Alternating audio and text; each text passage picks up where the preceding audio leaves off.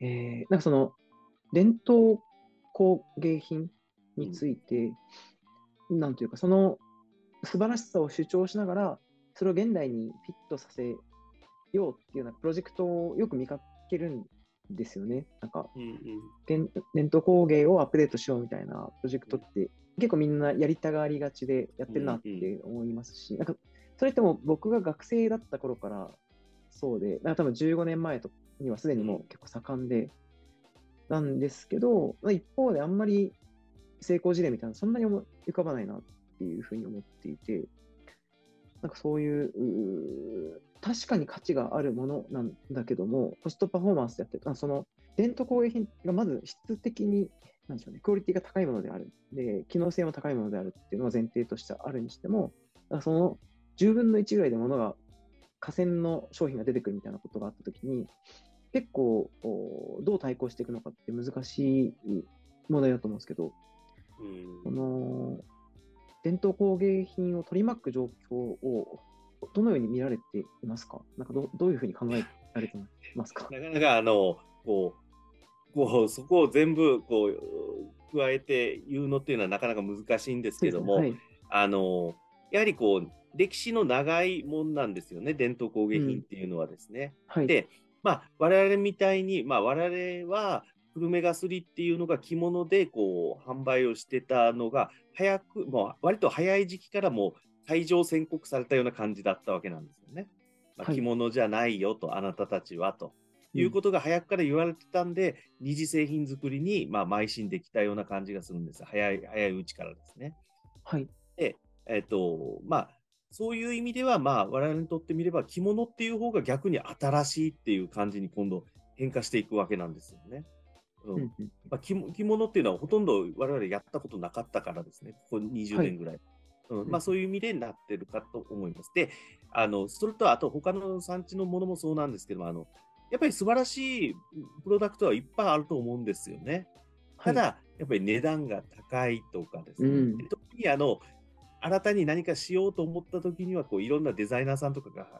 関わってくると、まあ、もちろんそこのフィーも含めた価格にしないといけないわけだから、はいはいはい、それにまあ上乗せされて高くなっていくとかも多分あると思うんですよ。まあ、そういったことも含めて、まあ、価格っていうのが、えー、市場が見る価格と釣り合いが取れてないようなものも多々あるのかなとは思いますし、あと、そのニーズと合ってるのかどうか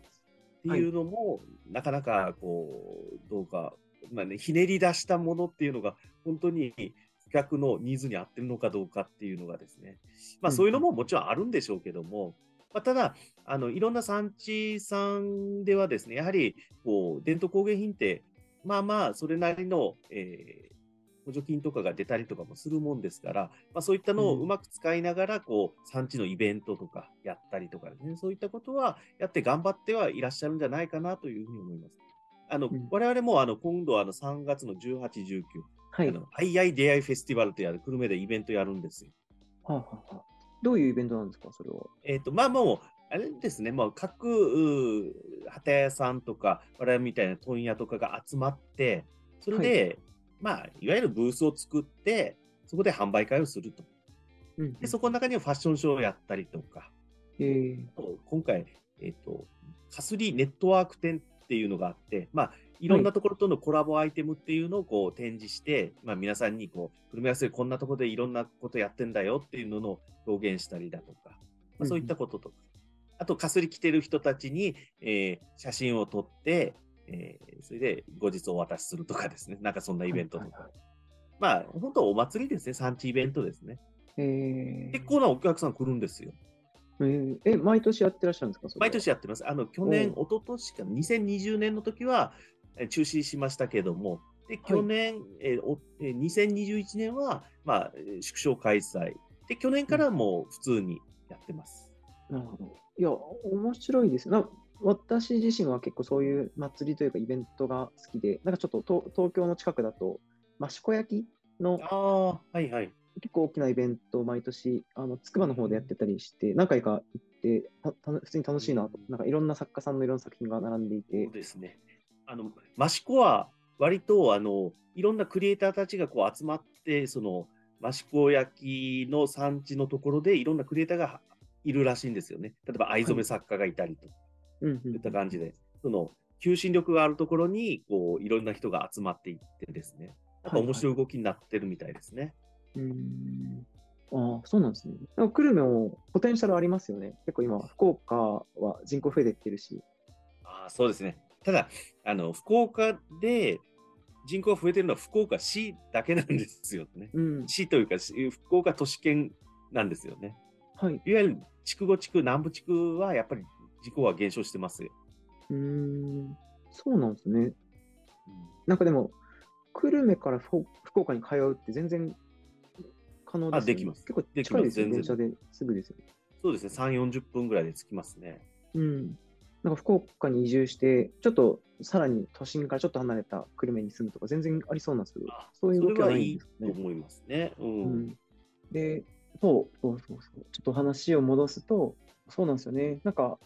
私も結構いろんな展示会とかに行って、でやっぱ、えー伝統工芸をの技術を使って、ちょっとクッション作りましたみたいなのとか結うんう構置かれていて、あいいなと思って見ると、なんか30万円とか書かれていて、おおおってななる。なんかすごい素敵だなと思っても、なかなか手が出ないようなケースが結構あっていて、その辺やっぱりコストパフォーマンスみたいなものは考えないあ素敵だなと思った人が、まあ、ちょっと、ちょっと高いけどでも素敵だから買おうぐらいの、なんかちょうどいい塩梅を探るみたいなのが一個必要なんだろうなと思います。で、ちなみにその岡本商店さんは、えー今どういう層に支持されているんでしょう？どういったお客さんが買われていくんですか？そうですね、あの現状としては、やはりこうご年配の方の購買が多いです。ご年配というと、まあ、60代、70代ぐらいが、たまあ、一番の購入されている層だというふうに思います。ただあの、もちろんそれよりも若い方とかも、えー着用されている方とか、使用されている方とかもいるかと思いますけども、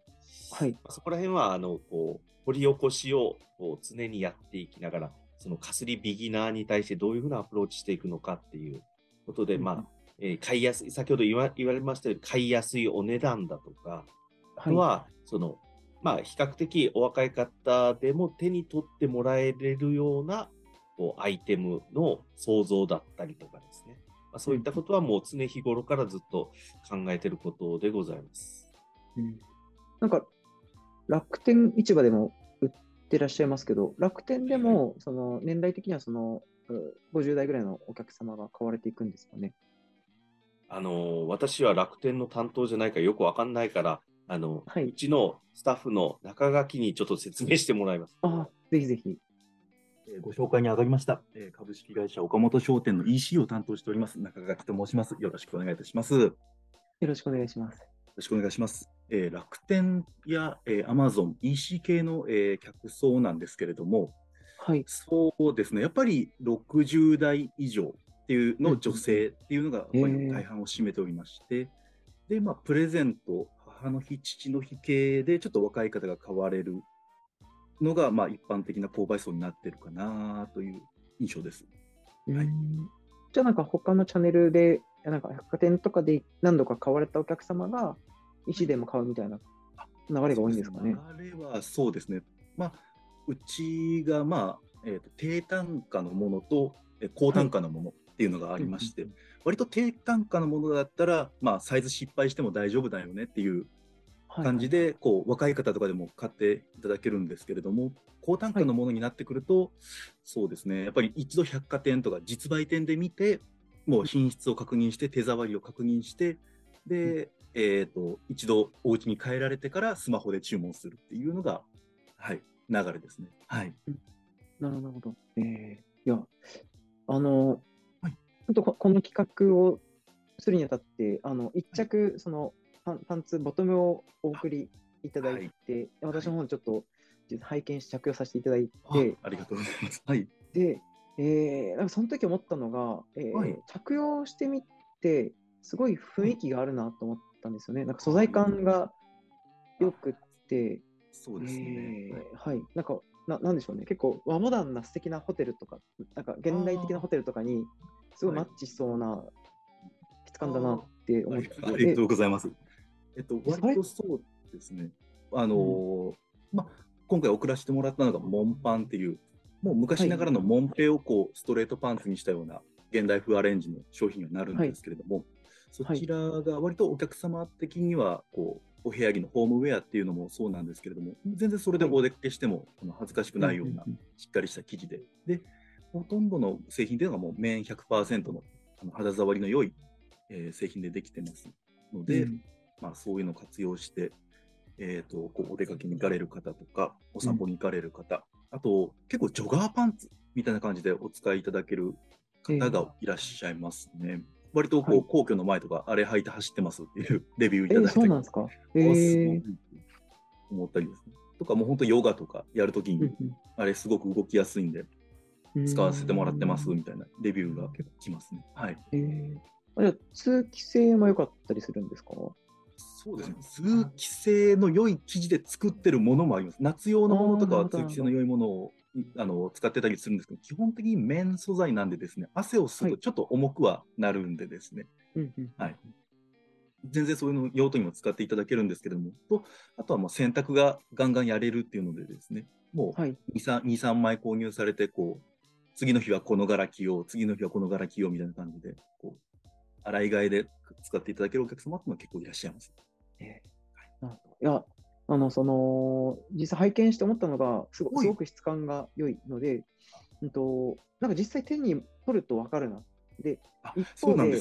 EC サイトで写真だけ見ても、これ分かんないなちょっと、そうなんですよ。そこ、すごく、あの、こあの今後の課題なんですけれども、割とこう記事のアップとかも載せて質感が分かるようにっていうのは極力は気をつけてるんですけど、はい、やっぱそこは課題ですよね。実際に触っていただいて風合いとか生地の厚みとかが分かっていただけると、はい、ああ値段に説得力はあるねとは言っていただけるんですけれども、そこがちょっと今伝わりづらいからですね、はい、そこをこうモデルを使った撮影とか本当記事のアップの、本当接写できるようなカメラとか購入して、どんどんアピールするようにしてるんですけども、なかなかちょっとそこがうまくいってないのかなっていうのが今の課題ですね。はい、うん、やっぱ一番手っ取り早いのは実物を見ていただいて、そのお客さんが EC にも来て、そうですね。買い続けるみたいなパターン。そうです、そうです。だから、うちが百貨店全国出てまして、いくつかですね。はい、あとはもう日本全国催事でちょっと回ってるのでですね、うん、もうイベントカレンダーっていうのをえー、弊社のホームページに掲載しているので、そこでもう本当、実物見ていただけるような、年に何回北海道行きますとか、地方行きますっていうのがあるからですね、うん、そちらに来ていただけるのが本当にありがたいですね。はい、えー、ちなみに中垣さんはいつから EC の担当してらっしゃるんですか？私が入社したのがですね、えっ、ー、と、はい、3年前で、えっ、ー、と、この会社は3年前なんですけれども、それ以前から、まあ、はい、こちらの久留米の繊維っていうのに携わってて、はい、仕掛けだともう8年ぐらいにはなりますね。うん。はい、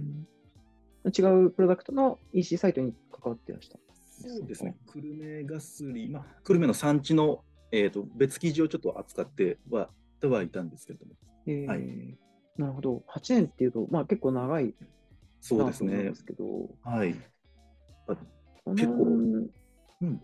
変わりますね。求められてるものも変わりますし、やっぱ昔、8年ぐらい前だと、それこそネットの黎明期みたいな頃から、はい、それこそもうタグが打てれば誰でもホームページ作れるような今の時代になってです、はい、まあ、表現の自由というのも増えてですね、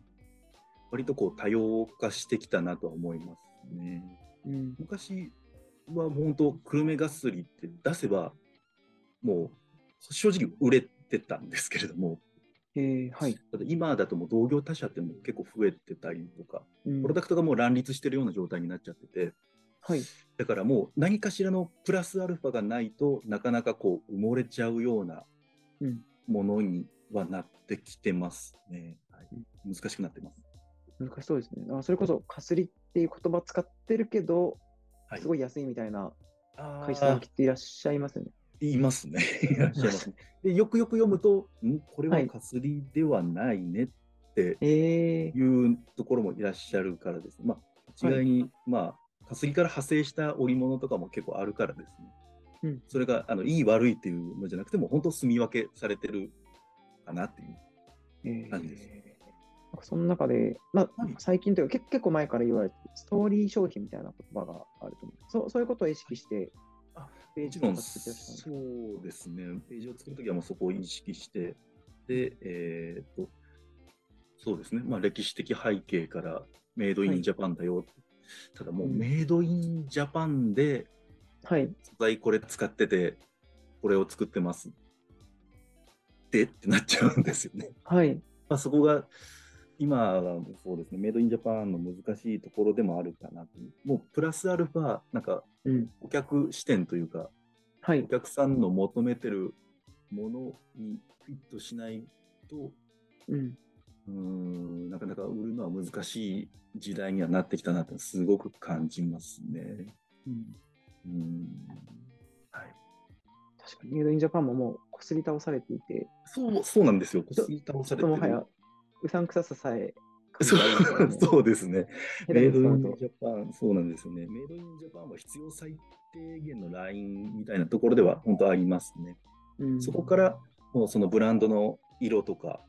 えーと、我々が何を売りたいのかっていうのを明確にお客様に伝えないと、はい、もう正直、えー、そこを向かれちゃうというか、お客様ももうメイドインジャパンは正直飽きてるからですね、うん、次を求められてるようなはい、市場の感じはします、本当に。ちなみになんか先ほどからお話を伺っていて、なんか奥松商店さんの一つの特徴が、はい、まあ、ずっと継続的に改善というか、うん、ものを良くしていこうみたいな姿勢を感じられるんですけど、はい、なんか EC でもお客さんの反応とかを取って、なんかそのプロダクトに生かすみたいなことってあります？か、はい、もちろんもちろん、レビューを集めたりとか、えーと、はい、アンケート実施とかもしてますし、ではい、それで、えーとまあ、こういう意見がありましたので、プロダクトに反映させましょうと。この商品だと、やっぱ袖がちょっと細いので、ちょっと今度作るときから太くしましょうとか、はい、なんか素材感とか、色のチョイスとかもそうですね。割とこうお客さんから教えてもらって、じゃあ作ってみようかっていうプロダクト結構最近は多いです、ね、えー、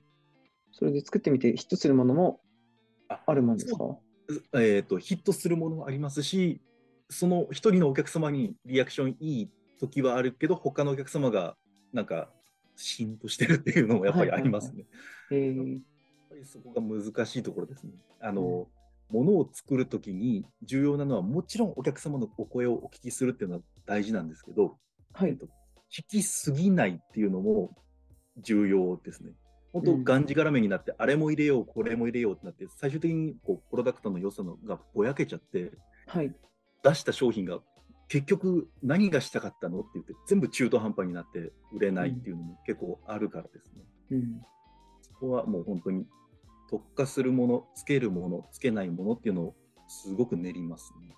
作るときはですね、うん、商品を。なんか EC の一個難しいところが、なんか一つの品番というか、一つの商品が売れると、なんかそれにレビューが集まって、なんか他の人も買いやすくなるみたいなのもあるので、なんかその、伝統工芸のいいところは、一点物を作るみたいなことはしやすいんだろうけども、それだと EC には向かないですもんね。あそうなんですよ。一点売れちゃうと、そのページも破棄しないといけなくなっちゃうからですね。はい、でレビューが集まらない。で、お客さんがせっかくレビューを書いてくれたページをもう破棄しちゃうと、今後そのお客様が、はい、じゃあもうそんなにすぐ消えるなら書かないよって言ってると、うん、悪循環が生まれちゃうっていうのも確かにあるからですね。はい。まあ、その、同じ形の別カラーを載せるときは極力、その、同じページを使うようにはしてるのがありますけどね。うん、で、どんどんどんどん柄を載せ替えて、そのページをどんどんどんどん育てていくっていうのは、やっぱりやってることではありますね。はい、なるほど。はい。ちなみにその EC 専用の商品とかもあるもんですか？それともなんか普通にこうこういうというか、売り場でも売っているものを EC でも売ってるんですか？ですね。まあ、基本8割方はその店舗にあるものもを、えーと、ネットでも上げてるっていう状況ですけれども、うんまあえーと、EC 限定のものっていうのも、その形は同じだけれども、このカラーは EC にしかないよねっていうのは作らせていただいてます、ね、うん、なので、あの、店舗のお客様とかにも、ちょっとネット見てもらうとお得なカラーがあるかもしれませんみたいな。はいはいはいはい。はい、ああ、なるほど。えー、はい、すごいですね。なるほど。結構もうキャッチアップしてい、いろんな手を打たれてますね。なんかその、店舗のお客さんをちゃんと EC に送客するみたいなこともなさっているし。そうですね、もう本当、コロナ以前とコロナ以降で、はい、そこはだいぶ変わったと思います。うん、前まではもう本当しあの現場市場主義で、とにかく百貨店の売り上げを伸ばす、はい、実売店のお客様をどうしたら喜ばせるかっていうのに本当に全力集中してて、ネットも一応上がってはいるんだけれども、そそのお客様、現場に来てくれるお客様たちの補助をする場所っていうことで展開、どうしても買えなかったお客様に商品を提供する。だったんですけれども、コロナ以降になるともう、本当、百貨店とかが一斉にバンと閉まってしまって、うん、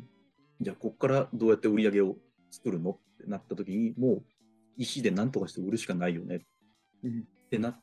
て、で、それで、あの、会社内でもその EC という部門が見直されて、うん、でえーと、お客様にこうどうすれば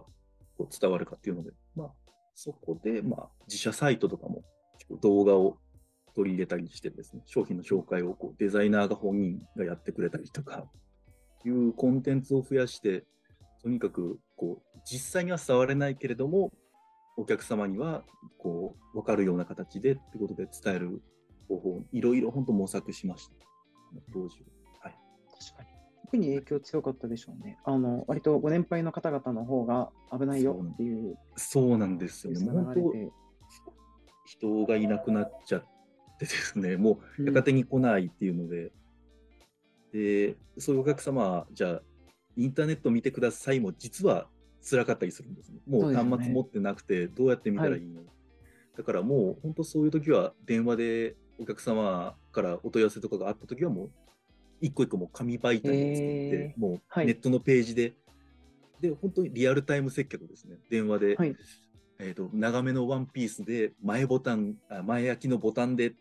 じゃあリストでいくつか出しますんで、お客様この中から選んでくださいって言って、本当にずっと紙を送り続けてた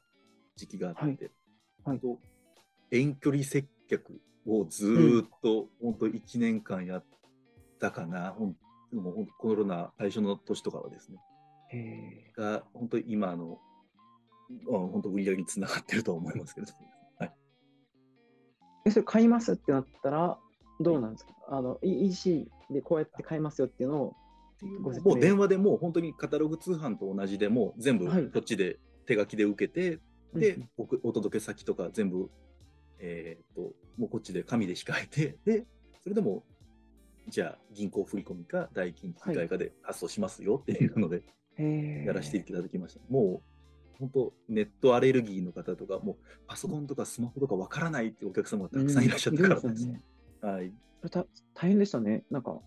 でも、そうですね、まあ、お客さんに喜んでもらうというのが第一なんでですね、うん、そこっていうのはもう力を入れていかなきゃいけない部分でもあるですし、はい、状況がちょっとだけ改善されましたけど、でも課題っていうのも浮き彫りになってですね、やっぱりネット見れないお客様に対して、はい、本当、その EC の部門っていうのは何をするべきなのか。うん、だから、やめてたんですけれども、カタログの生産とかもまた始めたりとかですね。はい、